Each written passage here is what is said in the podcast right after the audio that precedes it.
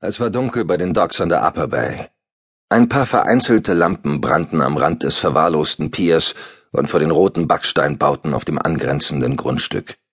Ein Geruch nach Meer, Abgasen und faulendem Tang zog vom Hafen heran.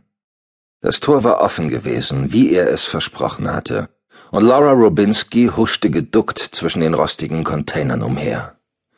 Mira, ermahnte sie sich.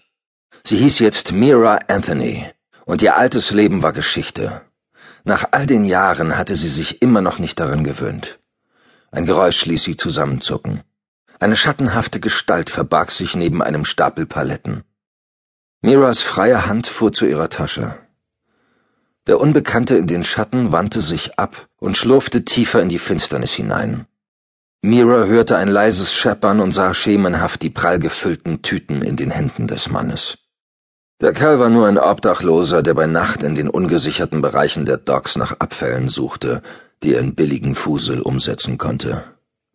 Mira entspannte sich, so gut sie es vermochte. Aus den geschäftigeren Teilen des Hafens von Brooklyn wehte Lärm herüber. Dort herrschte auch zu dieser Stunde noch Betrieb. Flutlicht waberte über den Dächern.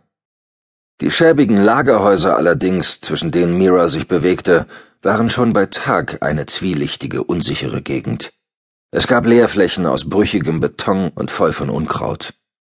Ein paar spärliche Container standen inmitten von Gerümpel und alten Baufahrzeugen, denen man nicht ansah, ob sie nur abgestellt waren oder als Schrott auf den Abtransport warteten. Jetzt, bei Nacht, lag alles verlassen da, und Mira stellte sich Schmuggler und andere Gangster vor, die sie bei ihrem Treiben störte. Aber sie vertraute dem Mann, der sie herbestellt hatte.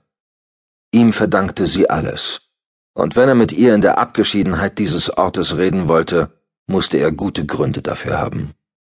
Sie blickte sich um.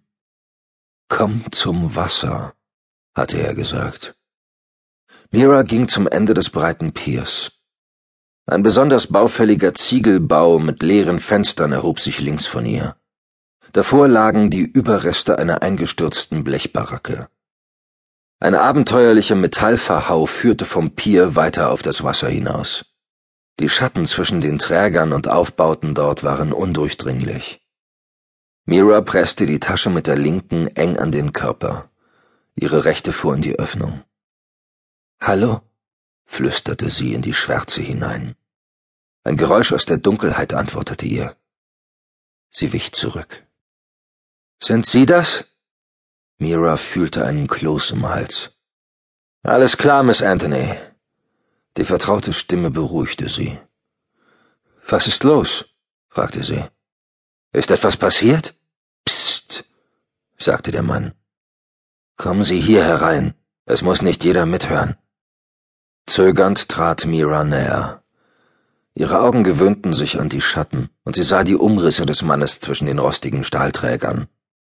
Ein kleiner Mann, kaum größer als sie selbst. Was ist los? fragte sie noch einmal. Er zog sie zu sich in den dunklen Winkel unter der Stahlkonstruktion. Ihre Jacke schrammte über die scharfe Kante einer verwitterten Eisenplatte. Haben Sie eine Waffe dabei? fragte er. Mira nickte. Ja, sagte sie dann laut, als ihr klar wurde, dass er die Geste unmöglich sehen konnte. Zeigen Sie her, rasch. Mira nestelte die Pistole aus der Tasche. Obwohl sie den Griff schon seit Minuten umklammert hielt, bekam sie die Waffe kaum heraus. Warum? stammelte sie. Sind Sie uns auf die Spur gekommen? Oh Gott. Sie haben mir doch versprochen, Sie würden sich um alles kümmern. Das tue ich auch. Geben Sie her. Er nahm mir die Pistole aus der Hand. Eine 25er, sagte er. Wie süß. Er schob den Schlitten zurück, grunzte und schaute in die Kammer.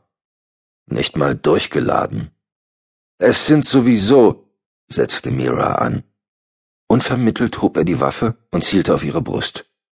Sie verstummte. Sorry, sagte er. Ich beende unsere Geschäftsbeziehung. Er drückte ab.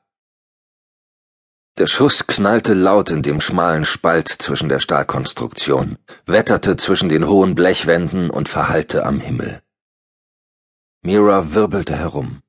Ihr Herz schlug wild.